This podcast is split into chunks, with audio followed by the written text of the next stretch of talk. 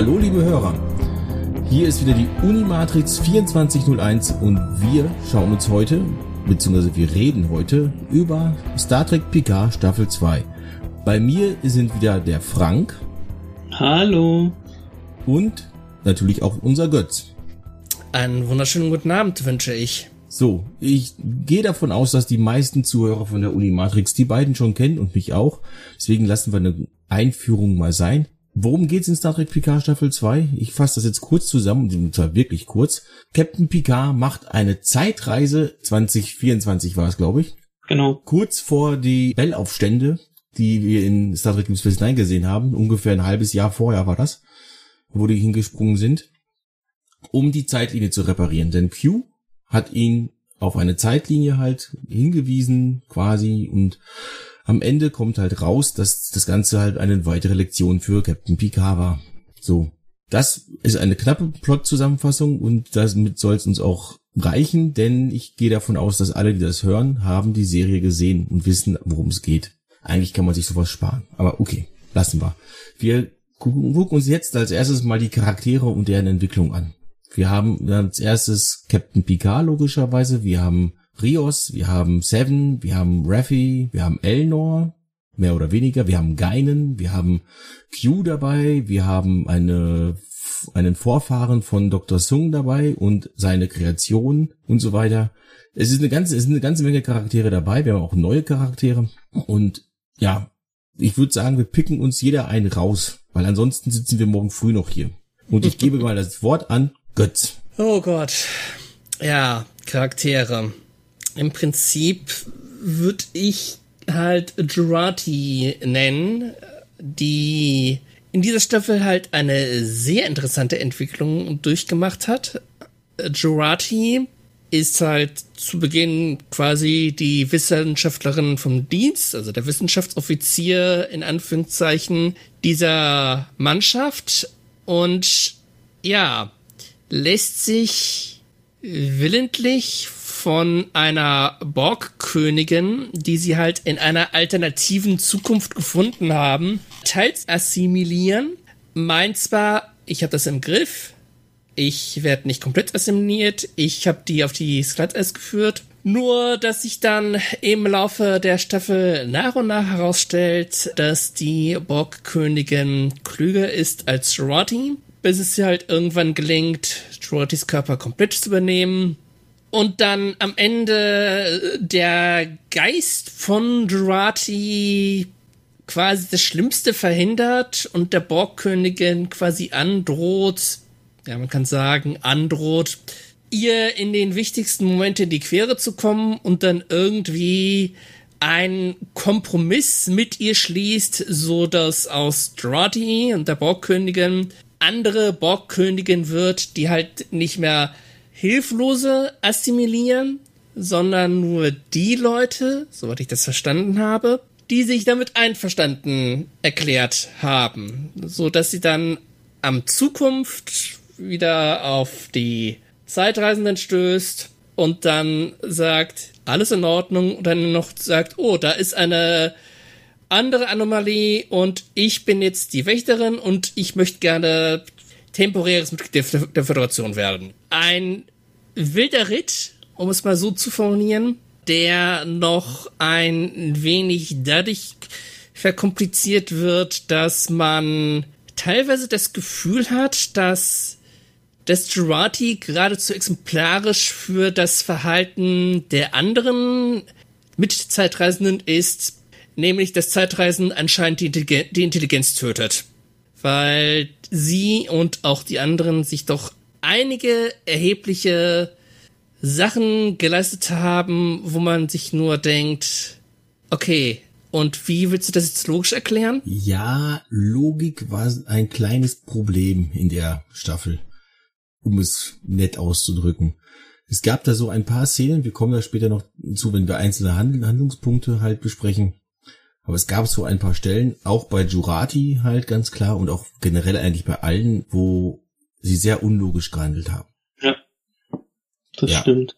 Ich würde jetzt tatsächlich mal bei den Charakteren einen mir raussuchen, den keiner auf dem Schirm hat. Nämlich Elnor.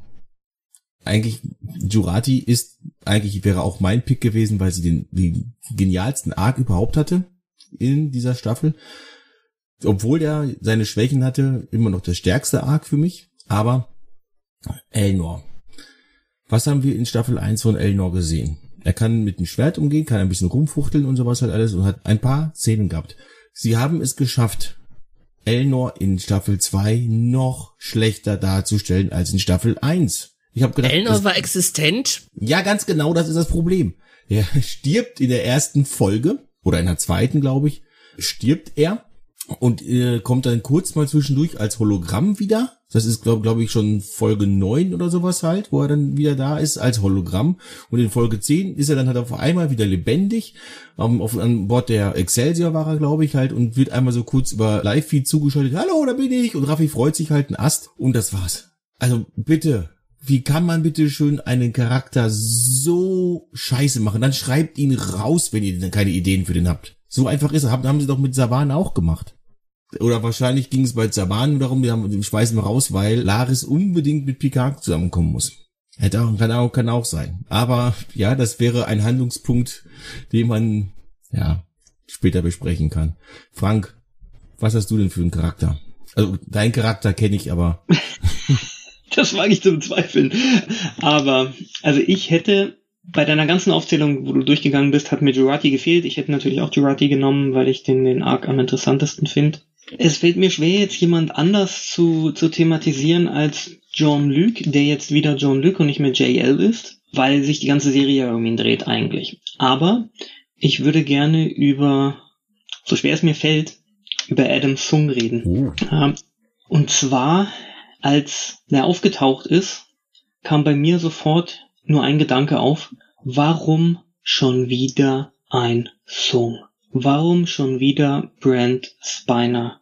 Alles gut und recht und dass er ein guter Schauspieler ist und er spielt diese Rolle des, ich sag mal, semi-verrückten, kongenialen, von seiner Arbeit zerfressenen und doch extrem ehrgeizigen Wissenschaftler extrem gut.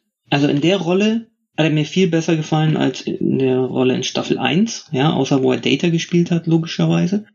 Das, also, das, ich meine, man muss wirklich sagen, eigentlich hätte es den ganzen Strang so nicht zwingend gebraucht. Der wird von Q benutzt, der lässt sich von Q benutzen, lässt sich von Q austricksen, der lässt sich von Bognes Jurati benutzen für ihre Sache und austricksen. Am Ende wofür? Damit er alles verliert. Und dass wir dann noch einen Teaser kriegen auf das Projekt Khan. Ja?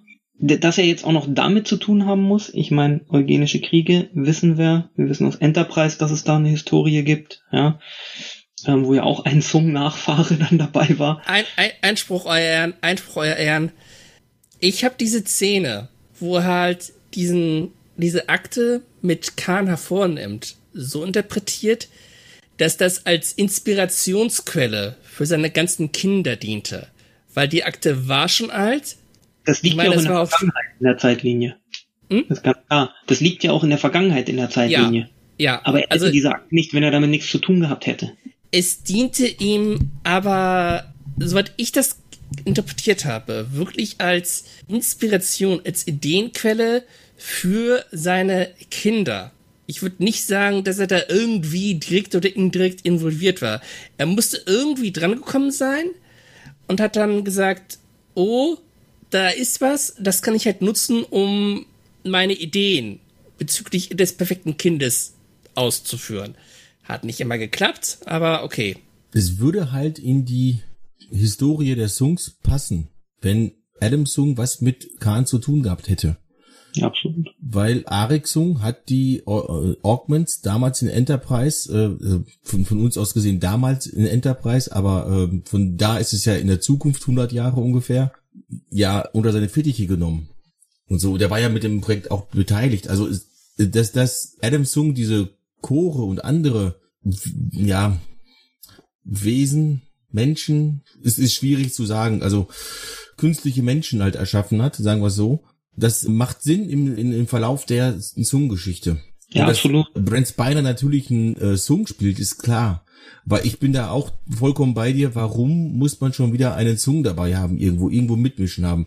Da ist der Sohn von Nunien Sung, der halt dann die ganzen Androiden gebaut hat. Dann ist da halt in Enterprise ist dann halt ein Vorfahre von Nunien Sung. Dann spielt Spiner in TNG mal, mal selber Nunien Sung oder sogar mehrfach. Einmal einen jungen Sung und mal einmal einen alten Sung. Dann jetzt noch Adam Sung dazu und so weiter halt. Und äh, das ist, Es reicht in irgendwann. 20 Folgen hat er jetzt drei verschiedene, äh, vier verschiedene Charaktere gespielt. Data darf ich ja nicht vergessen. Ja, Jo, also Moment, genau, das Moment. ist, das ist Data, Data, Adam Sung und wie, wie ist der, der, der, der andere Sung? Der alte Sung? Irgendwas mit, mhm, auch mit irgendwas mit A, glaube ich, am Anfang. ja. Aber da seht ihr So. mal, wie austauschbar das ist. Das sind, sind, sind dann doch nur drei Songs. Gen genau. Und Und, genau das ist, und- Ja. es ist austauschbar, es ist generisch, es ist erwartbar irgendwo, ja. Natürlich spielt er einen Song und dann spielt er hier auch noch einen, der halt von allen, wie man so schön im Englischen sagt, äh, aus, ausgespielt wird, ja, und benutzt wird. Ich bin da, ich hätte das nicht gebraucht, das hätte man auch anders lösen können. Aber sie haben sich für den Weg entschieden. Sie wollen Brent Spiner auch unbedingt an Bord haben. Er ist, wie gesagt, ja auch ein unfassbar guter Schauspieler. Auch wenn mir immer mehr auffällt, wie schlecht er den Androiden Data, zumindest in den ersten TNG-Staffeln gespielt hat. Ja. Genau. Deswegen hätte ich jetzt mal ihn thematisiert gehabt. Äh, Das wäre damit im Prinzip vermutlich auch schon abgeschlossen dann das Thema. Gäbe noch viele andere Charaktere, über die wir sprechen können, definitiv. Q und äh, Guinan zum Beispiel. Geinen wäre tatsächlich auch noch so ein Punkt. Da kommen wir noch zu. Da sprechen wir über bei den Handlungspunkten drüber, glaube ich. Oder beim Worst Moment. wer weiß, wer weiß. Wir machen es bei den Handlungspunkten genauso. Jeder sucht sich wieder einen aus und wir sprechen, wir sprechen den ein bisschen im Detail. Da würde ich aber zur Diskussion einladen, dass wir halt nicht jetzt einfach nur so wie jetzt bei den Charakteren halt hauptsächlich jeder erzählt für sich, sondern dass wir halt zusammen erzählen. So, diesmal fange ich an mit dem Handlungspunkt im Detail. Und das ist eigentlich halt ein relativ langer Arc. Es geht mir nämlich um Picards Vergangenheit. Das ist komplett unnötig. Also komplett unnötig in dieser ganzen Geschichte, finde ich, dass, dass, dass man da über seine Mutter und sowas erfährt, die übrigens in TNG, hat er in irgendeinem Buch, ich weiß nicht, ob es Generations war oder jetzt in TNG selbst, hat er ein Foto von seiner Oma, äh, von seiner Mutter, wo sie eine alte Frau ist. Hier erfahren wir, sie hat sich mit in jungen Jahren, wie, wie alt war sie da? 30, 35?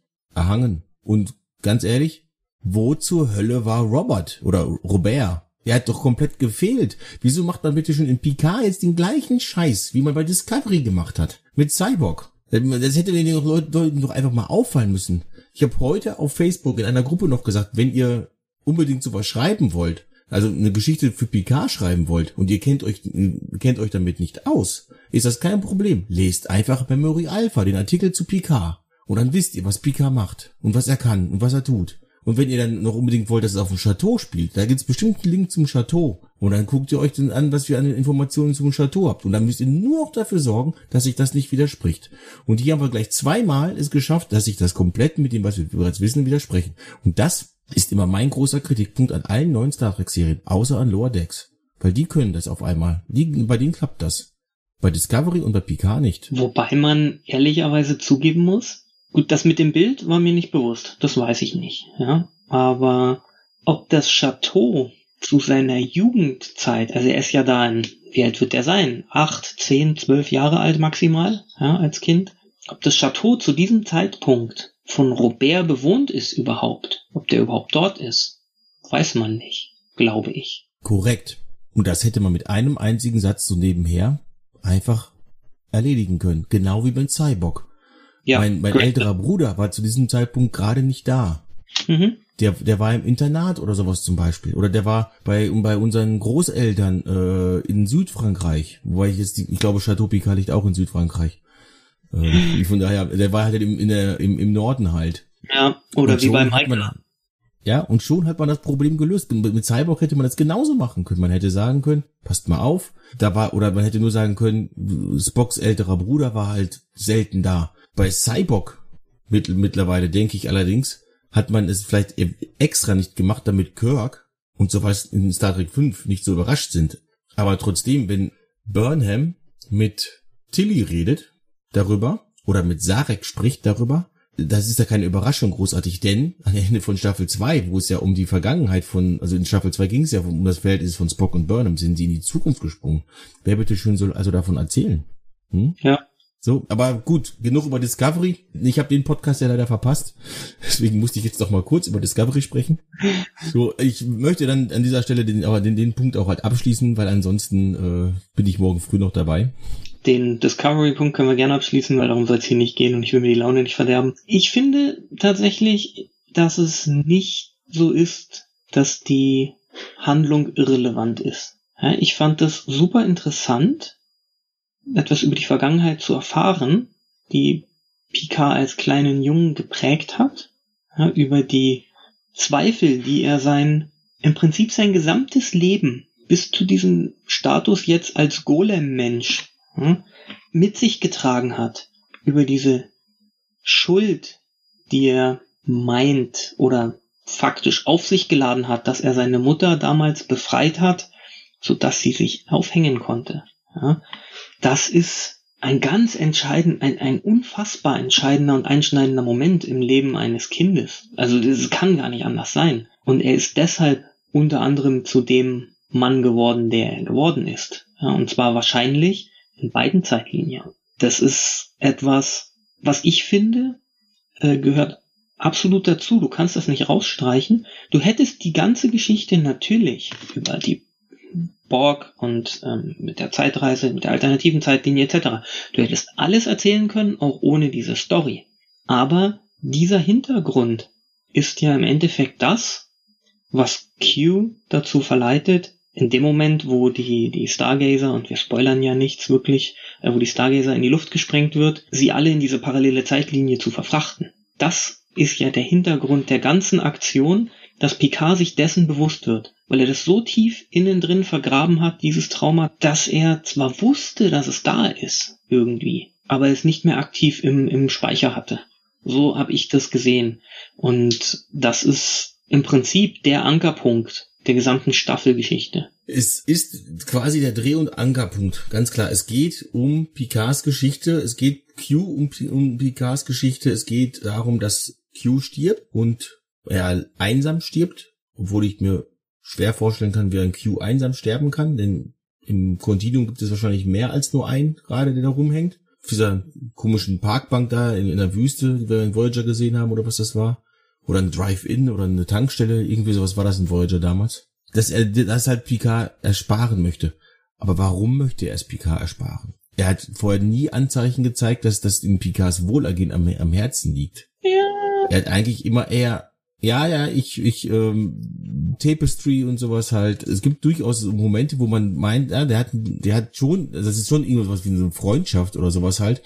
Aber mhm. dann hat er wieder sich irgendwas geleistet und sowas. Und man hat sich gedacht, okay, gut, das ist vielleicht doch so, eher so eine Hassliebe vielleicht. Aber Götz möchte noch was dazu sagen und den lassen wir jetzt mal reden. Also, äh, ich wollte zu Picard noch was sagen und dann wollte ich zu meinem Handlungspunkt gehen, den ich halt mal aufgreifen wollte. Das ist auch zufälligerweise der Handlungspunkt, den du eben halt schon ein bisschen aufgegriffen hast, nämlich Q. Also, ich fand interessant, gegen Ende von Season 1 wurde Picard mit relativ großem Tamtam in einen neuen Körper verfrachtet. Davon war in der zweiten Season bis auf ein paar kleine Anspielungen überhaupt nicht mehr die Rede von.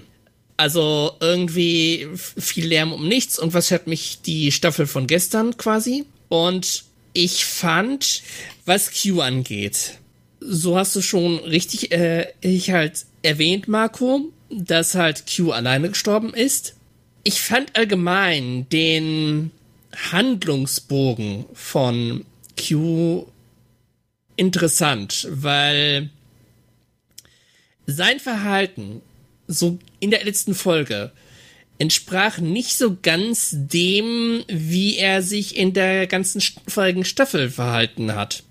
Weil in der, in der zweiten Staffel hat er sich überwiegend eher antagonistisch verhalten halt wirklich abwertend, abweisend und was scheren mich die Menschen und so, was er ja in dieser Art und Weise gegenüber Ganen äh, gesagt hat.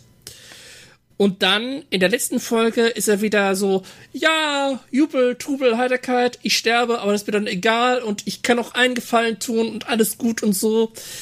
Das fand ich ein bisschen merkwürdig. Ebenso, wie ich es auch ein bisschen schade fand, dass nie wirklich gesagt wurde, ja, woran stirbt Q oder wieso stirbt Q? Man wusste nur, Q stirbt er mischt irgendwie munter mit in die Geschichte ein. Teilweise kann man es verstehen, teilweise nicht. Und äh, ja, irgendwie hatte ich das Gefühl, man hatte, dass da eine Idee dabei war, Q muss mitspielen. Und dann irgendwie, ja, so halb gar, irgendwie wird schon hinhauen und nicht wirklich gut ausgebaut. Ja, Q hat am Ende der Staffel tatsächlich ein bisschen out of character agiert, wie er halt am Anfang gezeichnet worden ist. Am Anfang wollte er unbedingt diesen Flug verhindern, hat deswegen den Zungen mit ins Boot gezogen und so weiter und am Ende hat er halt aber eine Lektion für Picard rausmachen wollen. Aber warum muss er dann Picard erst in seinen, da in so eine alternative Zukunft und sowas schicken? Ich habe eine Theorie, was Sung angeht. Man erlebt halt gegen in der letzten Folge von Star Trek Picard, dass halt Koresung für ein bestimmtes Schicksal auserwählt worden ist.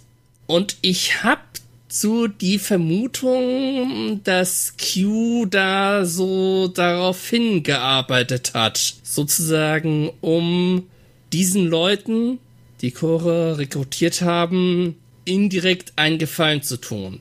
Wieso, weshalb, warum? keine Ahnung, wird nicht erklärt, aber es wäre eine naheliegende Erklärung dafür. Ja, das ist tatsächlich möglich, aber wie du schon sagtest, es wird nicht erklärt und ich hätte tatsächlich gerne so etwas in meinen Unterhaltungsmedien. Es hat jetzt nicht, nicht nur was mit äh, Star Trek zu tun, sondern generell halt einfach hätte ich gerne solche Motive auch erklärt.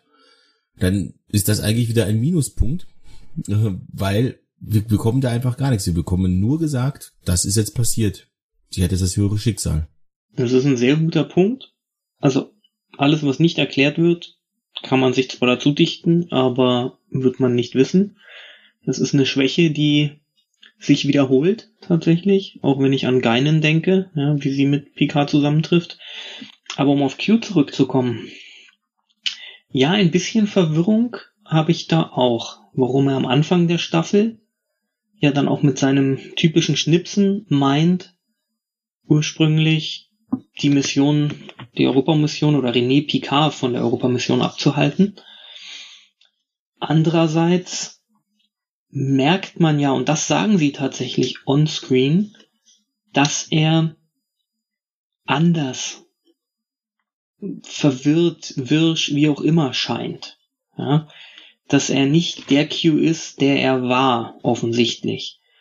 Und mein Gedanke geht in die Richtung, dass das einfach eine Episode war von ihm. Ja, dass er in dem Moment nicht seinem Plan hundertprozentig gefolgt ist. Denn wenn sein Plan, wie er am Ende beschrieben wird, von Anfang an war, Picard diese Geschichten alle zu zeigen, das so vorzubereiten, mit der Zeitreise auch, wo wir dann erfahren haben, dass Chris Rios zusammen mit ähm, Theresa, wenn sie dort, wenn er dann dort bleibt, ähm, an dem, was René Picard von der Europamission mitbringt, arbeitet, dass sie die ökologischen Veränderungen auf der Erde aufhalten können. Also das ist ja vorbestimmt gewesen, dass er dort bleibt, dass das alles so funktioniert. Das muss ein omnipotentes Wesen wie Q gewusst haben. Aber dass er dann vielleicht in dem Moment einen Butcher hatte, weil er dieses mit diesem Gefühl, sich in etwas anderes zu entwickeln. Er erwähnt das Sterben, ja, er sagt am Ende ja, aber er entwickelt sich irgendwohin weiter. Ja, also wir wissen ja nicht genau, was passiert. Es ist ja auch noch nicht passiert in dem Moment.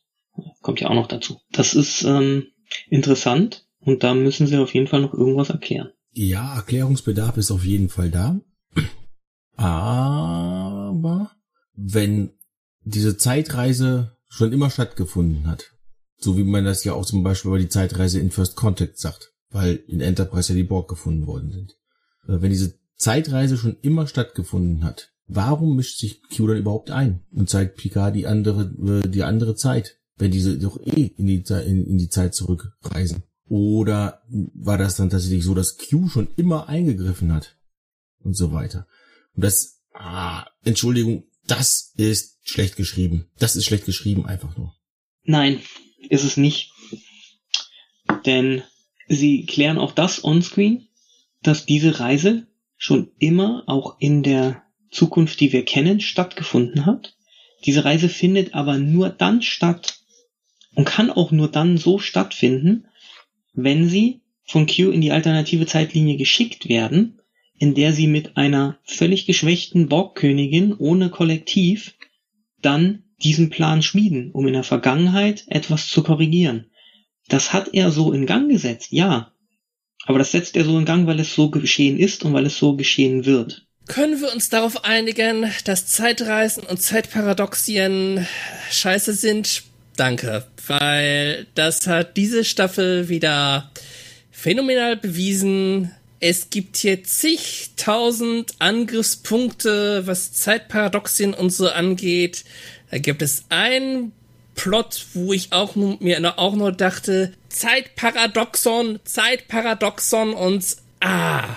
Und was dieses Erklären angeht, da haben wir ja in der ersten Folge der zweiten Staffel ein wunderbares Beispiel, oder was die zweite Folge, ich weiß nicht mehr, wo unsere Charaktere aus der alternativen Zeitlinie in die Vergangenheit gereist sind, wo es Unklarheiten gab und wo halt einer der Verantwortlichen der Serie erst über Twitter eine Erklärung abgeben musste, um da halbwegs Klarheit reinzubringen. Zeitreisen in Star Trek und allgemein, es gibt nicht so viel Aspirin, wie man braucht, um das ohne Kopfschmerzen zu verstehen. Sorry. Ja, Zeitreisen sind ein Problem.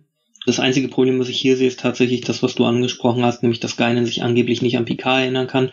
Denn wenn das alles schon immer so geschehen ist, und es muss ja schon immer so geschehen sein, und es wird auch immer wieder so geschehen, dann muss auch äh, Times Arrow Gefahr aus dem 19. Jahrhundert so geschehen sein, und sie muss auf den alten Picard schon getroffen sein also auf den Jüngeren, als sie jetzt auf ihn trifft. Das ist der einzige Kritikpunkt, den es daran meiner Meinung nach gibt. Den Rest kann man in sich so logisch kaufen als Zeitreisegeschichte. Klar kannst du immer argumentieren, ja, und was ist mit denen, mit diesen Spezialeinheiten, die dann da umgebaut wurden zu Halbborg und dann ja offensichtlich auch gestorben sind, etc. Aber wenn es schon immer so passiert ist, ist es auch kein Bruch der Zeitlinie. Also das ist dieses Battlestar Galactica Phänomen, und das kann ich akzeptieren, aber dafür haben sie halt das mit Geinen verkackt, nur um einen Lacher zu haben. Und das ist schade, weil das hätte noch viel mehr hergegeben und es wäre kein Problem gewesen, wenn Geinen sich an ihn erinnert hätte. Überhaupt keins, weil beim Namen Picard geht ja auch der Switch bei ihr rum. Ich hätte gerne noch eine Erklärung gehabt, warum Geinen jung war. Weil das war sie in Times Arrow, wo du es gerade gesagt hast, nämlich nicht. Da war sie halt die alte Geine. Und ja, das ist für mich so ein Punkt gewesen, wo ich gesagt habe, okay, es ist in Ordnung, wenn Whoopi Goldberg vielleicht sagt, oh, ich traue mir das nicht mehr zu oder sowas, so viel zu spielen oder sowas halt, dann hätte man den, den Part von Geiner einfach reduzieren können. Und man, wir wissen ja, was wir heutzutage mit De-Aging, wie, wie heißt das? Face Swap? Nein, nicht Face Swap. Oh Gott. Ihr wisst, was ich meine, oder? Das Gesicht von, von mir auf einen anderen draufsetzen quasi halt. Was Deepfake. man alles machen kann. Deepfake, genau, Deepfake war's. Genau das, das, das haben wir auch bei Q gesehen. Mhm. Oh. Und dann macht er zack und dann ist er halt der alte Q. Genauso habe ich es mir übrigens vorgestellt, wenn Q auftaucht. Oh, ich passe mich mal eben an, zack und fertig. Wir kommen auf ein Level, Picard, du bist ja alt geworden. Fand ich gut, war vollkommen in Ordnung. Aber das hätte ich bei Geinen hätte ich halt auch gerne dann tatsächlich halt Wuppi gesehen, nur halt als Junge, also verjüngt. Ja, das, da gebe ich dir recht. Ähm, zumal sie sich die Mühe gemacht haben, immerhin, als Picard auf die alte Geinen trifft, in der ersten Folge müsste es ja, glaube ich, gewesen sein, er sie ja fragt, nach dem Motto, warum siehst du eigentlich so alt aus? Ihr Elorianer, ihr altert ja ganz anders, wo sie dann sagt, ja, sie hat sich angepasst, also sie kann das steuern, ähm, das Altern. Allerdings glaube ich nicht, dass man damit erklären kann, dass sie sich auch jünger machen kann, weil ihr gerade mal danach ist. Ja? Insofern ist das keine Erklärung für das, was du gesagt hast, aber sie haben es in einer anderen Richtung erklärt, in der Richtung nicht. Sie haben, ähm, also ganz genau hat Geinen gesagt, wir altern langsamer, wenn wir uns dazu entscheiden. Und das ist das, das ist genau der Punkt. Ja, okay, sie hat sich dazu entschieden, jetzt zu altern, wie Menschen zu altern. ist für mich vollkommen in Ordnung. Ist zwar ein neuer Input zu Elorianern, aber wir wissen halt so gut wie gar nichts über die und zum anderen wissen wir halt auch, ja, Whoopi ist nun mal jetzt halt auch um einige Jahre älter als noch in Generations, wo ihr, glaube ich, in Generations war, glaube ich, ihr letzter Auftritt. Ja, nee, gar nicht wahr. In, war die nicht auch in erster Kontakt? Ach, egal. Auf jeden Fall in einem von den Filmen war es. Auf jeden Fall ja. war sie in Generations. So, Generations, da, seitdem sind einfach eine ganze Menge Jahre vergangen, auch für Whoopi Goldberg. Und natürlich sieht sie jetzt anders aus als vorher. Und wenn man dann sagt, ja, wir El Aurianer altern langsamer, aber wir können halt sagen, nee, wir altern jetzt ganz normal. Das macht zwar immer noch irgendwie nicht so richtig Sinn, weil warum sollten El Aurianer so altern wie Menschen, wenn sie sagen, jo, will ich mal, aber das ist dann dieser Suspension of Disbelief, wo ich einfach sage, ja komm, das passt mir schon als Erklärung vollkommen dafür, dass die jetzt älter aussieht. Passt für mich vollkommen. Dass sie aber mhm. dann halt, wie gesagt, im 21. Jahrhundert wie alt sieht die aus? 30? Wenn überhaupt. Ich hätte es eher Mitte, Mitte 20 gesagt. Ja. Und ja, und dann im Gegensatz dazu halt die 40-jährige Geinem im 19. Jahrhundert. Warum kann sie auch jünger werden? Das, das wäre zum Beispiel noch interessant zu wissen. Da hätte man, auch das hätte man tatsächlich halt irgendwie erklären können in dem, in dem, in Dialog zwischen Picard und Geinen oder sowas halt. Wir kennen uns, bla, irgendwie sowas halt. Aber wobei, wie du halt gesagt hast, die müssten sich eigentlich aus Times Arrow kennen, aber tun's nicht. Das wurde, wie gesagt, halt erstmal äh, erklärt auf Twitter, aber ja, es ist halt eine dämliche Erklärung einfach halt. Äh, ja, ja, das ist halt passiert, weil die alternative Zukunft und sowas, wenn die aus der alternativen Zukunft, da sind wir jetzt bei äh, zurück in die Zukunft, wenn die aus der alternativen Zukunft in die Vergangenheit reisen, dann müsste ja trotzdem aber auch alles passiert sein bis zu dem Zeitpunkt, wo die Zeitlinien sich abzweigen und das wäre ja eigentlich dann der die Europamission gewesen. Richtig. Und ja, und dann bleiben damit bleiben wir jetzt einfach bei Zeitreisen machen Kopfweh. Ansonsten reden wir nämlich noch morgen früh über diese Zeitreise. Und das, das was da alles, also generell Science Fiction gehört, gehört eine Zeitreise bei. Bei Star Trek gehören, gehören dann auch logischerweise Zeitreisen, weil es gibt einige richtig schöne Zeitreisegeschichten, eben wie Times Arrow, das fand ich ziemlich gut. Auch Star Trek 4 ist eine wundervolle Geschichte über Zeitreisen. Erste Kontakt ist auch eine coole Geschichte, auch wenn die an der einen oder anderen Stelle halt auch schon seine Zeitreisenprobleme halt hat. Aber diese hier fand ich, na, halbgar. Sagen wir mal halbgar. Ja, Medium rare. Absolut. Vielleicht komme ich dann mal zu meinem Handlungspunkt. Jetzt konnte ich ja lang genug überlegen oder meinem Handlungsstrang. Ich habe immer noch zwei im Kopf tatsächlich. Ähm, das eine wäre das Thema Borg. Das will ich jetzt aber gar nicht besprechen, glaube ich, sondern das andere ist, ich würde gern wirklich mal über die alternative Zeitlinie sprechen. Was da insgesamt schiefgelaufen sein muss. Wenn man sich überlegt, gut, vielleicht hat die Europamission nicht stattgefunden oder sie hat stattgefunden, nur ohne diese Entscheidung von René Picard, darum geht's ja, ähm, dass sie sich gegen das Missionsprotokoll entscheidet, da etwas zu tun und dabei diesen Organismus findet, der dann die, ja, das, was wir um uns herum sehen an Klimaveränderung beheben kann. Und wenn das nicht stattfindet, dann wenden wir uns der Technik des lieben Herrn Sung zu. Ja, und haben dann diese Schutzschilde, diese planetaren Schilde, um was auch immer, die Sonnenstrahlung abzuhalten von der Erde in der Zukunft. Und die gesamte Geschichte verläuft anders. Nur wegen dieses Punkts. Die gesamte Menschheitsgeschichte, die gesamte Geschichte des Universums, des Alpha, Beta und mindestens mal Delta-Quadranten läuft anders wir kriegen da ein sehr faschistoides, totalitäres Menschenbild gezeigt. Etwas, was leider sehr viel an Aktualität gewonnen hat, was die Macher nicht wissen konnten, als sie es gemacht haben. Und wir sehen viele, viele bekannte Personen, unter anderem unseren gesamten Cast, in anderen Rollen. Oder den gewissen Teil, ich sag mal so circa die Hälfte der gezeigten Personen als Schädel in Chateau Picard. Ich finde das interessant weil es zeigt ein ganzes Stück weit, wie eine kleine Änderung oder eine kleine Weggabelung, die eigentlich nicht riesig aussieht, verheerende Wirkungen haben kann. Und sei es erst auch Generationen später oder über Generationen hinweg.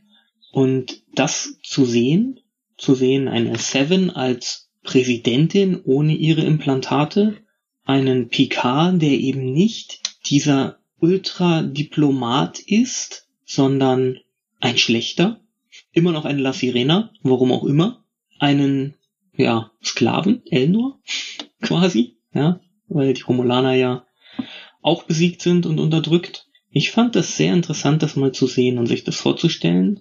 Wir kennen das Spiegeluniversum. Wir wissen, wie das funktioniert hat. Wir wissen, wo das herkommt. Und wir kennen jetzt diese alternative Zeitlinie, die ja in eine ähnliche Richtung geht, aber doch ganz anders. Und die hat es auch geschafft, sich durchzusetzen. Anders als im Spiegeluniversum, wo die Terraner dann äh, von ihren Gegnern überworfen werden, ja, irgendwann und über, übermannt werden. Sehr interessant. Und dann auch diese Allianz mit der Borg-Königin so herzustellen. Natürlich ein Plot-Device, ein Stück weit. Aber ein essentieller Kern dieser ganzen Staffel ist dieser Ausflug ins Paralleluniversum, tatsächlich. Und man darf das nicht vergessen. Das, was Jurati am Ende ist, die Borgkönigin, wie auch immer du sie nennen willst, das ist nicht die Borgkönigin, die wir kennen. Das ist die Borgkönigin mit einem besiegten Kollektiv, die alleine gewesen ist in der anderen Zeitlinie. Nichts mit der Borgkönigin oder dem Kollektiv gemeint, das wir kannten aus allem, was bisher in Star Trek war. Das ist, glaube ich, auch ein ganz wichtiger Punkt, um zu verstehen, wie dieser Plot am Ende kommt. Ich glaube, das ist uns zwar als Zuschauern so einigermaßen bewusst, aber ich glaube, dass das tatsächlich halt ähm, nicht die Intention der Macher war. Dass diese Borg-Königin eben aus dem Spiegeluniversum oder aus dem anderen Universum, das Spiegeluniversum war es ja nicht, aus dem anderen Universum ist eine besiegte Borg-Königin, die dann halt eben versucht, ihr Kollektiv zu retten, weil in der Theorie muss diese Borg-Königin sich damals aber auch mit dem Kollektiv verbinden können. Und dann hätte sie das Wesen aller Borg ändern müssen, damit sie eben dieses Kollektiv halt am Ende halt auch hat. Was bedeuten würde, dass die Voyager zum Beispiel, als sie durch den Delta-Quadranten durch den Borg-Sektor geflogen ist, ganz andere Borg hätte erwischen müssen. Wenn diese Zeitreise immer schon so stattgefunden hat. Einspruch, euer Ehren, wie es immer so schön heißt. Nein, muss sie nicht. Und das ist genau der Denkfehler, den viele machen an der Stelle, meiner Meinung nach. Wir wissen nicht, wo sie hingeflogen ist. Sie sagt zwar einmal Kurs auf den Delta-Quadranten, das ist aber vor diesem Deal, den sie machen. Sie kommt in einem Schiff dann zurück, 20 Jahre nach Voyager grob geschätzt, also nach Voyagers Rückkehr, das nichts mit dem gemein hat, was Borg-Schiffe gemein haben, die wir kennen, außer halt ein bisschen grünes Leuchten. Sie hat eine ganz andere Technik, offensichtlich, als die Borg, die wir kennen, und es spricht, nach meinem Dafürhalten, da die Galaxis groß genug ist, nichts dagegen, dass es eine zweite Evolution der Borg ist. Eine andere Borg-Gesellschaft, die sich parallel entwickelt hat mit der Technologie der Zukunft, die sie hier zurückgebracht hat, und die nichts mit dem anderen Kollektiv zu tun hat. Denn das andere Kollektiv, wie du richtig sagst, wurde in Voyager ja auch schwer beschädigt. Nein, also äh, da muss ich widersprechen, weil man hat auch in der zweiten PK-Staffel gesehen, was alles eine Borgkönigin spürt. Sie hat gespürt, dass sie in einer falschen Zeitlinie ist. Sie hat gespürt, äh, dass es einen Wächter gibt und so. Jetzt denke ich, dass auch die Borgkönigin der richtigen Realität auch über solche Fähigkeiten verfügt. Und ich glaube nicht, dass sie sich gegenseitig halt canceln können. Also, nee, nee, nee. Also die muss da, da muss das haut nicht ganz hin. Sorry. Sehe ich anders. Und ein einfaches Nein ist nicht genug Argumentation, um das abzuwehren. Zumal der, zumindest der Beta-Kanon meine Sicht bestätigt und ganz klar sagt, dass es natürlich mehr als einen Zugriff auf das Kollektiv geben kann, aber eben nur, wenn dieser Zweitzugriff auch erfolgt. Und ich habe nirgendwo bis jetzt gesehen, dass die Jurati-Königin versucht hätte, das Kollektiv zu übernehmen, so wie wir es kannten. Das muss uns, vielleicht wird es uns Staffel 3 erklären, vielleicht auch nicht, vielleicht ignorieren sie es einfach auch wieder. Aber nein, es ist nirgendwo gesagt, dass sie das spürt. Sie hat ein Verständnis für Raum und Zeit aus ihrem kollektiven Wissen heraus und Co. Sie wird auch irgendwann mal jemanden assimiliert haben, der von einem Wächter wusste. Ja, solche Dinge schon. Aber das ist, das ist genauso haltlos wie, wie eine andere Theorie. Und im Zweifel muss ich da den, den Schreibern jetzt auch mal das abnehmen und erstmal sagen, okay, es scheint eine zweite Borg-Gesellschaft zu sein. Vielleicht war die auch lange dann im Verborgenen und hat gewusst, was mit Voyager Endgame passiert und hat dann das Kollektiv übernommen. Wir wissen es nicht. aber es ist definitiv ja nicht das Kollektiv, was wir kennen. Und dann sind wir wieder bei Zeitreisen machen Kopfschmerzen irgendwann. Genau. Und an dieser Stelle würde ich dann auch sagen, wir lassen das jetzt bei Zeitreisen machen Kopfweh. Und dass wahrscheinlich die gesamte Staffel 2 besser gewesen wäre, wenn man die Zeitreise nicht gemacht hätte. Weil dann hätten wir weniger Kopfweh. Ja. Und wir müssen ja auch tatsächlich halt ein bisschen auf die Uhr schauen. Wir wollen ja unseren, Ohr, unseren Hörern nicht die ganze Zeit jetzt hier ein Ohr abkauen. Also, machen wir jetzt mal Butter bei die Fische. Schlechtester Moment der Serie. Oder der Staffel, nicht der Serie, Verzeihung. Ich fange jetzt mal an mit Götz. Das war in der 16. Folge, Episode 2 von 1, wo die Leute um den im Koma liegenden PK sich gruppieren und dann kurz die Frage aufkommt, sag mal, wo ist Girardi? Ach, ist egal. Kümmern wir uns wieder um PK. Eine ihrer Kameraden, von der sie wissen, da ist irgendwas im Busch, ist plötzlich nicht mehr da. Und das schert sie in diesem einen Moment überhaupt nicht. Logik? Nee, sorry. Also in dem Moment wird's mich auch nicht scheren. Das verstehe ich schon, in dem Moment. Aber ich sag mal, ein paar Momente später sollte dieser Gedanke dann kommen. Und ihnen fällt's am nächsten Tag nach dem Mittagessen ein. Ja? Das ist das Problem, das eigentliche an der Szene. Beziehungsweise mit der Szene gibt es so viele Probleme. Ähm, zum Beispiel auch, dass sie, René steht noch im Hintergrund und sie sprechen ihn an mit Admiral. Ja, und all diese Themen, was man in Zeitreisegeschichten vielleicht besser nicht macht, aber das lassen wir jetzt mal auf vor, weil die machen ja Kopfschmerzen. Lass uns jetzt bitte ja. nicht wieder über Zeitreisen oder Zeitparadoxien geben, weil da gibt's auch jede Menge andere Probleme und das möchte ich jetzt nicht breit treten. Das ist, ähm, die Szene hat große Probleme und sie passt sehr gut zu meiner äh, schlechtesten Szene, denn äh, für mich ist die schlechteste Szene der Vorfall, der dazu führt. Nämlich, dass warum zur Hölle ein Adam Sung in einem Auto sitzt und dann genau da lang fährt, wenn Picard gerade draußen langläuft, um versucht, René zu überfahren und aber nur John Luke erwischt. Also, sorry, nein. Nein, geht einfach gar nicht. Und wenn es die Szene nicht gegeben hätte, hätte es das Problem auch nicht gegeben. ich sehe schon, unsere Worst Moments ranken sich alle um die gleiche Geschichte. Bei mir ist nämlich tatsächlich der Worst Moment diese Reise von Talin in das Innere von Picard um ihn zu retten halt. Das ist, das gehört alles zusammen, aber es ist tatsächlich halt alles ein Strang und es sind halt verschiedene Momente, aber es ist tatsächlich halt, das ist überflüssig gewesen. Es ging nur darum, dieses Monster zu finden und sowas, aber es hätte, das hätte man auch anders machen können. Ganz einfach, man hätte es anders machen können. Da hätten wir das Problem nicht, dass man Jurati erst einen Tag später halt, oh Moment, was ist denn mit der los? Äh, wir haben uns die ganze Zeit hier um den alten Mann äh, äh, uns einen Kopf gemacht, der im Koma liegt. Da können wir eh nicht viel ausrichten. Wir hätten das Problem nicht gehabt, dass, dass, dass Adam Sung mal eben mit einem Out, der, ganz ehrlich, wenn jemand mit einem Auto einen anderen Menschen überfährt, muss ihm einfach bewusst sein, dass er dabei gesehen wird, erst recht bei so einer Veranstaltung. Aber hey, Jurati wurde für den Mord an äh, Maddox auch nicht ver verklagt. Also von daher, oder, oder bestraft.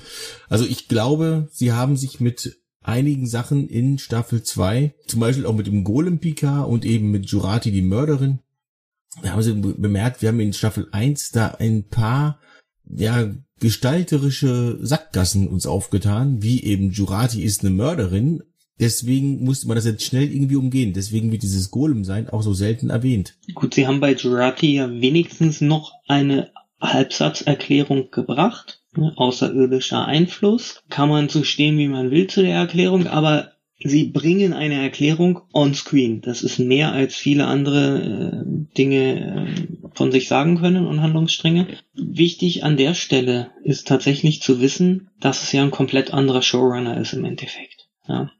Also du hast eigentlich den kreativen Kopf dahinter, der, den, der die Gesamthandlung hat. Der ist ja neu für Staffel 2. Und der wird sich, wie heißt so schön, der hat dann mit dem großen Besen gekehrt, ja, um all den Mist, den die anderen da in Staffel 1 verzapft haben, zum Teil wie diesen Golem-Körper, ähm, wo kein Mensch weiß, was das soll. Und wir jetzt dann auch nur einen witzigen Moment kriegen im Endeffekt, als der Defibrillator halt durchschießt, ja. Aber der diese Dinge ad acta legen will Aber natürlich kannst du das nicht rückgängig machen, dass Picard gestorben ist und dass er jetzt in diesem Golem steckt. Also muss er es erwähnen, aber erledigt. Und bei, bei äh, Jurati haben sie es im Prinzip genauso gemacht. Sie haben einen kleinen Satz fallen lassen, der das erklärt, warum sie jetzt noch da frei rumlaufen darf. Haken dran. Für mich Haken dran. Kann ich so stehen lassen. Ich habe das auch einfach abgehakt. Ich bin immer noch bei, also bei Staffel 1 bin ich immer noch mit dem Golem-Körper, bin ich immer der Meinung, das war, also dieses äh, Syndrom, was er da hat, das wäre der perfekte Endpunkt gewesen für Staffel 3, also für das Dingen. Warum macht man da jetzt einen quasi unsterblichen Golem-Körper, der halt zwar altert und dann auch sterben kann oder sowas halt, aber also, warum bringt man diese Krankheit überhaupt auf, wenn man ihn nicht töten will? Ja, ist richtig. Ich will es gar nicht groß ausführen, aber ich glaube, mein Gedankengang zumindest ist, wir wissen, dass Patrick Stewart auch nicht mehr der Jüngste ist. Und sie haben sie sich damit bis ganz zum Schluss die Chance offen gelassen, zu reagieren, falls ihm irgendwas passiert im realen Leben. Und dann hätten sie immer sagen können, der Golem sieht nun mal so aus, weil, ne, ist so, sieht jetzt halt nicht mehr aus wie Picard, aber es ist immer noch Picard im Inneren. So. Das ist mein ganz persönlicher Gedankengang, den ich mir vorstellen kann, den sie hatten.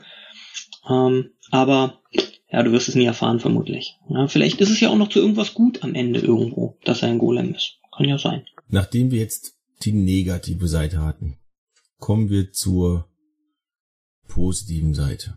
Einigen wir uns einfach auf den Moment in Folge 10 mit Chore als besten Moment. Okay, ihr schaut mich jetzt so fragend an. Äh, nein, gut.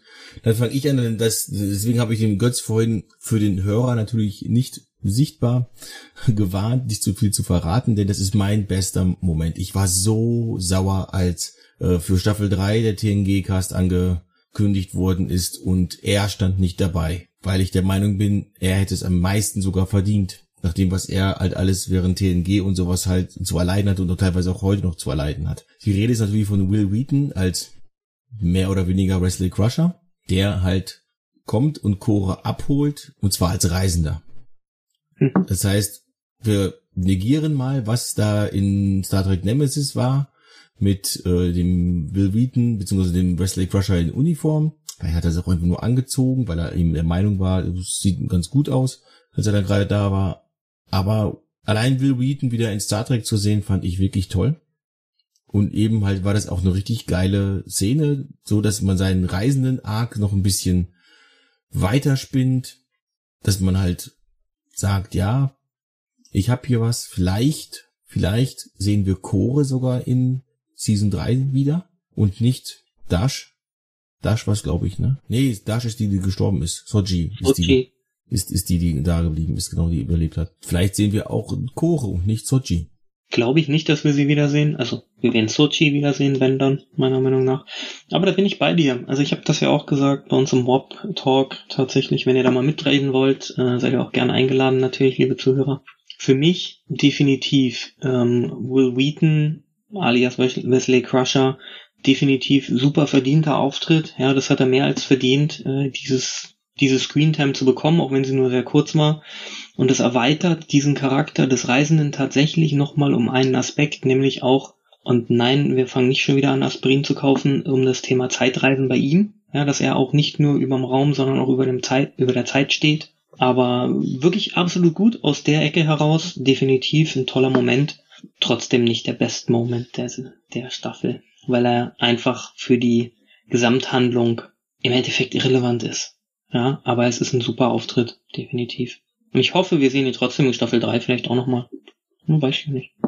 Mein bester Moment. Da gäbe es so viele.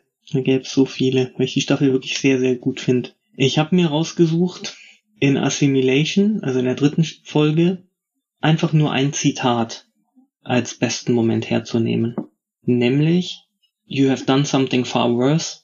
You have impressed me. Von der Borgkönigin an Agnes Jurati gerichtet. Das ist für mich der Satz, der den Jurati Arc in dieser ganzen Staffel thematisiert und auf den Punkt bringt. Ja? Denn die Borgkönigin ist nicht leicht ja, zu beeindrucken. Selbst bei Janeway war sie nicht beeindruckt oftmals. Und das war wirklich ein unglaublich toller Moment nach dieser Verbindung, als sie wieder getrennt war, zu sehen, dass die kleine Agnes, ja, die ja immer als Mauerblümchen dabei war, nur in Staffel 1 eigentlich, da einfach mal die Borgkönigin austrickst. Und das zieht sich ja so durch. Sie schafft es immer wieder, trotz einiger Rückschläge, die Borgkönigin auszutricksen, bis zum Ende, wo sie quasi ihre ganze Mission ändert. Ja, die ganze Mission dieser Borgkönigin ändert und dieses Borg-Kollektivs, das dann aufgebaut wird, ändert. Und zwar zum Positiven, soweit man das sehen kann. Deswegen mein best moment. You've impressed me. Ja, mein bester Moment. Also, ich bin am Grübeln. Es gibt jetzt für mich nicht so den einen Moment, der für mich hervorsticht. Aber wenn ich einen wählen müsste, dann wäre es die Szene zu Beginn von der Staffel 1, wo man die gesamte aktuelle Föderations- oder Sternenflotte sieht, wie sie sich der Borgkönigin stellt und man auch auf einmal sieht, oh, es gibt mehr als drei verschiedene Schiffsklassen in der, in der Sternenflotte. so als kleiner Hinweis darauf, okay, die versuchen Dinge besser zu machen. Gegen Ende wird das ja nochmal aufgegriffen. Man sieht wieder verschiedene Sternenflotten, Schiffe. Und ich kenne da ein paar Leute, denen ist da das Herz aufgegangen. Und ich kann das ver verstehen, weil es halt visuell wirklich großartig aussieht. Das stimmt. Ja. Es ist definitiv ein äh, cooler Moment. Und es bestätigt meine Meinung auch über Discovery, dass die äh, Macher zumindest auf Kritik reagieren.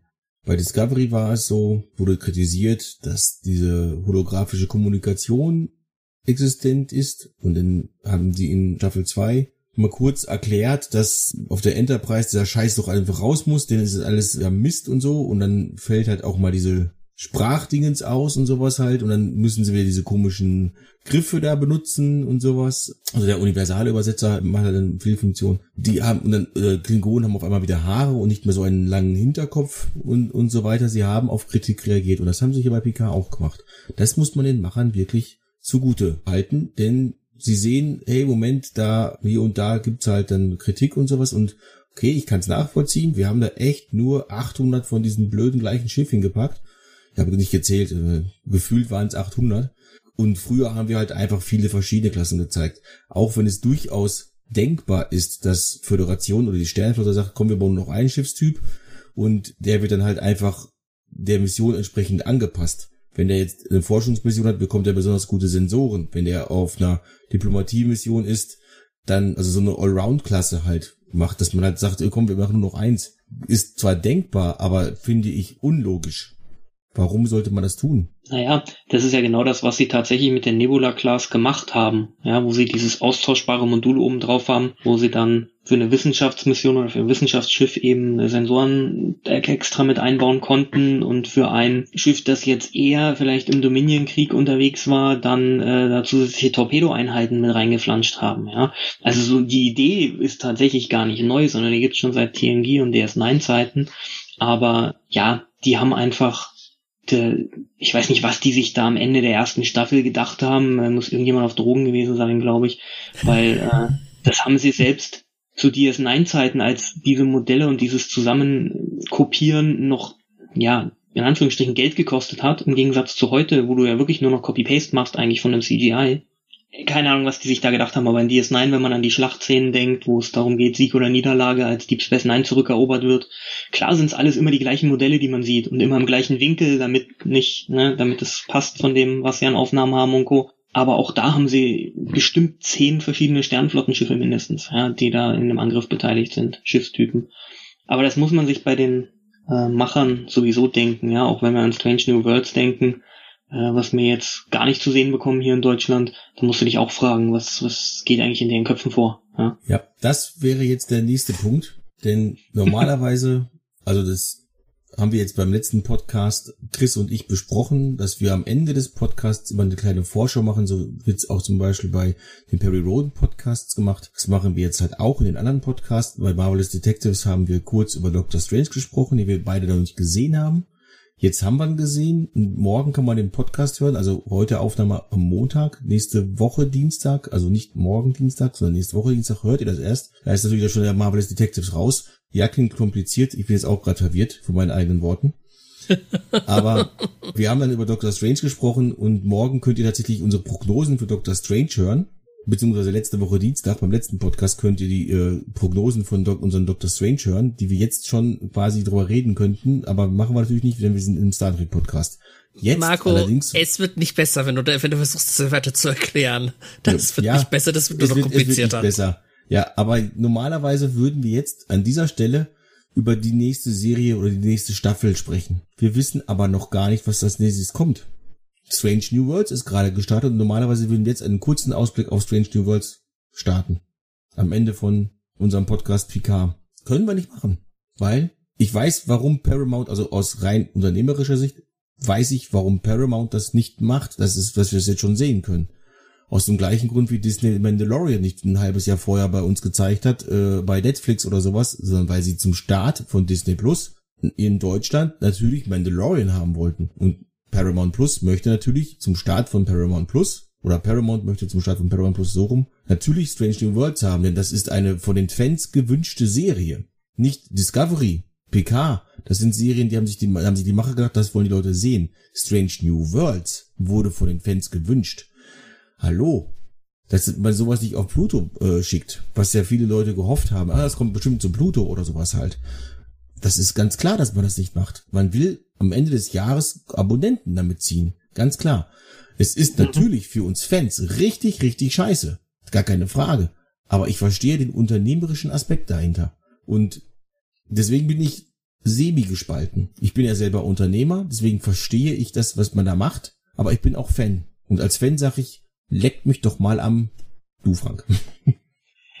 ja, natürlich. Ich arbeite ja auch für einen weltweit unternehmenden Konzern und vertretenen Konzern und ich weiß, dass da äh, monetäre Interessen dahinter stehen. Und ich würde es als Paramount natürlich auch so machen, dass ich sage, hey, die neue Serie, die explizit dafür produziert ist, die kommt halt nur, nur mal auch nur auf Paramount Plus. Es ist ein Armutszeugnis für diese Firma, dass sie es immer noch nicht geschafft hat, einen internationalen Rollout auf die Beine zu stellen von dieser Plattform oder zumindest es hinzubringen, dass sie sagt, ihr könnt die englischsprachige Plattform auch im nicht englisch mainsprachigen Ausland verwenden. Das ist ein Armutszeugnis und das kann ich nicht, das, das, das, das will einfach nicht in meinen Kopf. Ja? Dann lass mich dir das kurz erklären, warum das in Deutschland noch nicht funktioniert. Das liegt nämlich daran, dass du, wenn du in Deutschland so einen Streamingdienst auf den Markt bringen möchtest, musst du dich an Regeln halten, an Gesetze halten. Genauso musst du es machen, wenn du es in Frankreich machen willst oder in mhm. UK oder sowas halt. Synchronisation ist eine Sache. Was eigener Dienst ist, ist nochmal eine ganz andere Geschichte. Es ist sehr viel einfacher, mein Produkt bei Netflix unterzubringen, denn Netflix hat diese ganzen Verträge, Lizenzen und sonst was alles schon. Die müssen halt nur noch deine Serie quasi kaufen und synchronisieren. Aber wenn du einen eigenen Dienst starten willst, dauert das. Denn du musst gewisse Sachen halt einfach vorher machen. Verträge, Gesetze und so weiter. Und das kann dauern. Das können, das können, das sind teilweise Verhandlungen. Und genau daran wird es wahrscheinlich in diesem Fall scheitern. Denn ursprünglich angekündigt war ja mal Mitte 22, jetzt heißt es Ende 22. Du kannst dir sicher sein, dass Paramount lieber heute als morgen hier starten würde.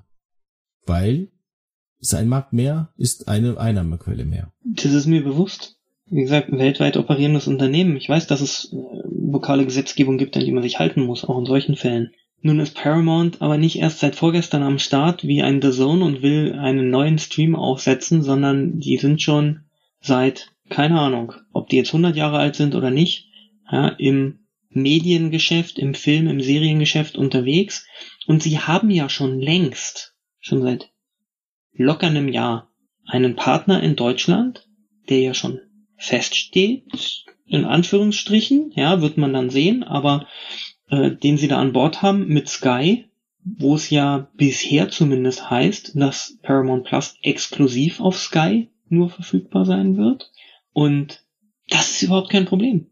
Also ganz ehrlich, das ist, nein, natürlich kann man diese Keule schwingen, aber ähm, das zieht nicht. Und es zieht vor allem nicht mehr nach der Zeit und nach der Erfahrung, die eine Firma wie Paramount haben muss und die andere Streaming-Dienste schon gemacht haben. Paramount Plus kommt bei Sky und auch eigenständig. Und zwar, so wie es im Augenblick aussieht, zur gleichen Zeit. Ich gebe Mhm. dir vollkommen recht, bei Sky würde es schneller gehen. Aber sehr wahrscheinlich sagt sich Paramount da halt auch, nee, wir wollen nicht die Leute zu Sky bringen, wo wir halt eine Mark 50 pro Abonnent kriegen oder keine Ahnung oder generell halt eine Mark 50 im Monat kriegen für jeden Abonnenten, der Sky abonniert hat, also das Paket, wo Paramount Plus mit drin ist, abonniert hat, sondern ich möchte halt, dass die Leute zu Paramount Plus direkt kommen. Davon mal ganz ab, ich würde halt auch nicht gerne zu Sky gehen, nur um Paramount Plus zu sehen, denn Sky ist verdammt teuer. Paramount Plus wäre dann äh, tatsächlich immer noch günstiger. Ich habe so, ansonsten noch Prime, Netflix und äh, Disney Plus und dann wäre mit Paramount Plus dabei wäre ich immer noch billiger, als ich bei Sky mit, mit äh, fahren würde, wenn ich das alles nehmen wollen würde. Davon ab, wir wissen es natürlich nicht ganz genau, wie da die Rechtslage im Augenblick ist mit verschiedenen Sachen. Wir wissen, dass dass Amazon zum Beispiel bei Picard und Lower Decks einfach hart geblieben ist und gesagt hat, nö, das kriegt ihr jetzt nicht, wir haben Verträge und fertig. Und Netflix hat gesagt, ja klar, wir haben Verträge, für das Geld könnt ihr raus. Und das hat dann zu diesem Discovery-Scheiß halt geführt. Und deswegen haben wir es Discovery nachher bei Pluto gekriegt, weil die Fans sauer waren. Jetzt sind die Fans auch sauer, aber Strange New Worlds war nie für irgendeinen anderen Streamingdienst außer Paramount Plus angekündigt. Discovery schon. Und bei Picard, wenn, wenn sie jetzt Staffel 2 von Picard und Staffel 3 von Lower Decks halt auch wegkaufen würden, müssten sie es im Prinzip auch bei Pluto TV bringen, um für Umme. Weil, die hätten es vorher halt für Prime angekündigt. Natürlich ist der große Arschloch-Move gewesen, dass sie es einen Tag vor Release angekündigt haben, dass es nicht mehr bei Netflix kommt. Hätten sie es zwei Monate vorher gesagt, ey, passt mal auf, wir sind nicht mehr Partner mit Netflix, ihr müsst jetzt leider bis auf Paramount Plus warten. Wäre genauso arschig gewesen für alle Fans, aber es wäre nicht so super arschig gewesen. Ganz klar. Es ist natürlich klar, Paramount hat Erfahrung. Die anderen Streaming-Anbieter haben Erfahrung und sowas. Paramount hat ja in den äh, USA mit CBS, erst mit CBS All Access und dann mit Paramount Plus halt, ist ja nur eine Namensänderung gewesen, auch Erfahrung. Paramount hat aber noch nie einen Sender in Deutschland betrieben. Und deswegen haben sie überhaupt mit, mit, mit Deutschland oder generell mit Europa, ja, vielleicht müsste ich jetzt lügen, ob sie in Europa schon mal einen hatten, aber die Sender, die Paramount betrieben hat, UPN zum Beispiel oder sowas, United Paramount Network, wo Voyager zum Beispiel zum ersten Mal lief, die waren halt US-exklusiv. Es gab in Deutschland so gut wie keinerlei Paramount-Aktivitäten, weil das ist eine amerikanische Firma. Amerikanische Firmen konzentrieren sich immer komplett auf den amerikanischen Markt und gucken, was da abgeht. Wenn die Serie in, Ameri in Amerika unbeliebt ist und keiner schaut sie, aber sie ist im Rest der Welt super beliebt, dann wird sie trotzdem abgesetzt. Weil der amerikanische Markt ist für die amerikanischen Firmen das Wichtigste. Deswegen Ja. ist es auch vollkommen nachvollziehbar, dass die sich halt generell bedeckt halten und hier erstmal lieber auf die, die sichere Kugel quasi spielen. Disney Plus ist damals übrigens in den Niederlanden ja auch gestartet, während es in, in den USA lief.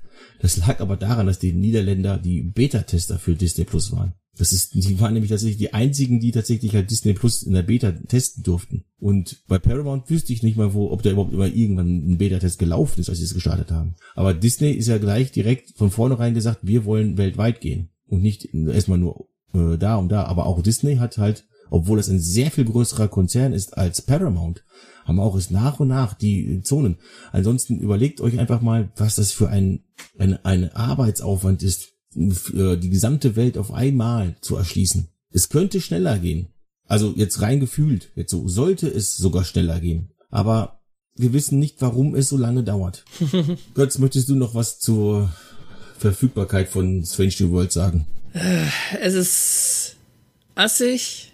Soweit ich das mitgekriegt habe, entgeht uns dadurch eine, ein Kracher von Serie. Und äh, ja, mehr will ich dazu nicht sagen. Lass uns zum Fazit kommen.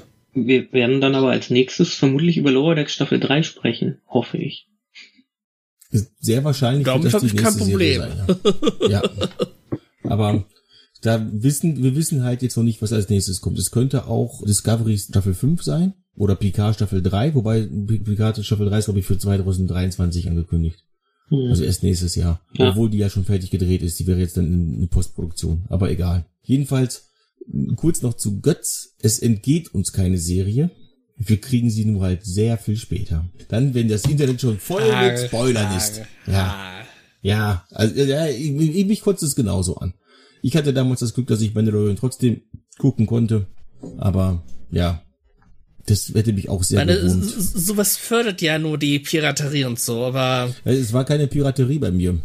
das Fass will ich jetzt nicht aufmachen. Das Fass will ich jetzt nicht Ja, aber das aufmachen. ist, das ist, das ist auf jeden Fall halt ein, ein Fass, was wir jetzt lieber nicht noch, noch zusätzlich öffnen. Wir reden jetzt am besten übers Fazit.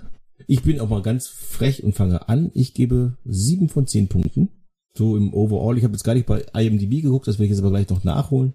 Was IM bei IMDb ist, das sage ich dann am Ende dazu. Und zwar sieben von zehn, weil trotz der Schwächen von Star Trek Picard, die wir jetzt äh, besprochen haben, und dass ich zwischendurch tatsächlich mal das Interesse verloren habe und mir gedacht habe, ja, wieso gucke ich das eigentlich noch? Das wird ja eigentlich nur langweiliger. Hat es mich trotzdem am Ende irgendwie ganz gut unterhalten. Ich habe, ich würde jetzt, also auf Staffel 1 fand ich jetzt nicht unbedingt für den Rewatch geeignet, weil es mich dann doch nicht so sehr berührt hat wie eben andere Serien. Aber es ist trotzdem auf jeden Fall die Zeit wert gewesen. Also ich habe jetzt nichts da verschwendet gesehen und sowas halt, aber es hätte, ich hätte an manchen Punkten einfach ein bisschen mehr, ein bisschen mehr gehabt, mehr Erklärung, mehr Details, mehr dies, mehr jenes, mehr welches. Also so richtig einfach ein bisschen weniger davon, ein bisschen mehr davon. Ich habe das vorhin zum Chris im äh, Vorgespräch gesagt, äh, im Prinzip hätte man Folge 1 und Folge z- äh, 10 nehmen können, das zusammenschneiden können und man hätte trotzdem immer noch eine gescheite Geschichte gehabt. Und diesen Zeitreiseteil halt wirklich sehr klein gehalten, sehr klein halten. Dazwischen, also als Flashback oder sowas halt. Hätte man wunderbar machen können, dann hätte man ungefähr die gleiche Geschichte erzählt. Das ist ein generelles Problem meiner Meinung nach mit den heutigen Star Trek Serien, außer Lower Decks, weil Lower Decks ist episodisch und nicht seriell. Die seriellen Serien, die ziehen sich unheimlich wie Kaugummi, weil sie diese lange Geschichte erzählen wollen und diese lange Geschichte ausbreiten müssen. Und dann kommen irgendwelche komischen Sachen wie eine singende Jurati drin vor. Hauptsache, man bringt irgendwie Zeit, steckt irgendwie Zeit tot. Und deswegen komme ich auf sieben von zehn. Gute Unterhaltung war es am Ende tro- trotzdem, aber es hat mir definitiv seine Schwächen. Nur Staffel 2 jetzt. Ja, man muss sich bewusst sein, vor allem wenn man es mit den alten Serien, also mit der Next Generation und den drei Serien dort vergleicht, dass es eben keine serielle Erzählweise mehr ist, ja, sondern dass es den, um den großen Story Arc geht, dass es um den, den Staffel Arc geht und ich finde genau das, was du gesagt hast, als Kritikpunkt nach dem Motto, man hätte die erste und die zweite Staffel äh, Folge zusammenschneiden können und ein bisschen noch vielleicht äh, drüben die das die ähm, andere Zeitlinie zeigen und fertig. Genau das sehe ich nämlich nicht und genau das habe ich mir gedacht im Vorfeld gesagt habe. Ich bin so froh, dass es kein dummer Zweiteiler ist, ja, sondern dass sie hier wirklich mal auch Zeit nehmen, mehr Geschichte reinzupacken in so eine Story, die früher ein Zweiteiler gewesen wäre oder ein Dreiteiler vielleicht. Ich gebe der Staffel schweren Herzens neun von zehn und schweren Herzens deshalb, weil ich ihr gerne zehn gegeben hätte. Aber es dann doch zu viele kleine Patzer sind, wie mal wieder ein weiterer Song, ich habe es vorhin erwähnt, ähm, oder eben doch Dinge, die sie nicht vernünftig ausgearbeitet erklären. Aber ich fand die Staffel super. Das ist das erste Mal tatsächlich im New Track gewesen, von Lower Decks mal abgesehen, dass ich die Folgen mehrfach geguckt habe. Ich bin auch befangen, weil es um die Borg geht, ist ja klar.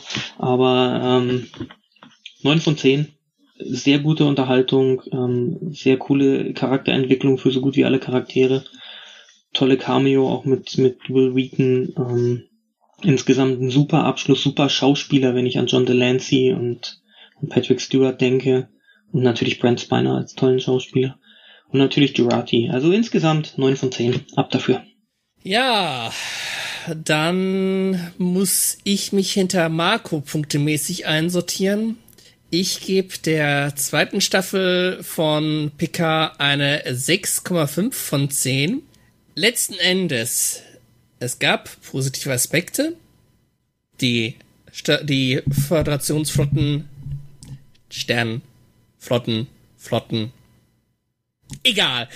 Die, die Schiffe, äh, erste und zweite, äh, erste und letzte Folge, paar ähm, wunderschöne Plots, also Rafi und Seven fand ich auch wunderbar, wenn sie mal alleine eine Szene gekriegt haben. Die Chemie hat einfach zwischen den beiden gepasst. Aber dem gegenüber standen einfach zu viele Sachen, wo ich mich gefragt habe, ja, wieso? Mein schlechtester Moment, die Sache mit Q, diverse Zeitparadoxien und es gibt nicht genug Aspirin, um damit fertig zu werden. Deshalb eine 6,5 von 10. Nicht ganz so miserabel wie die erste Staffel, aber auch kein Überflieger und ich bin einfach gespannt, wie sieht's in der dritten Season aus?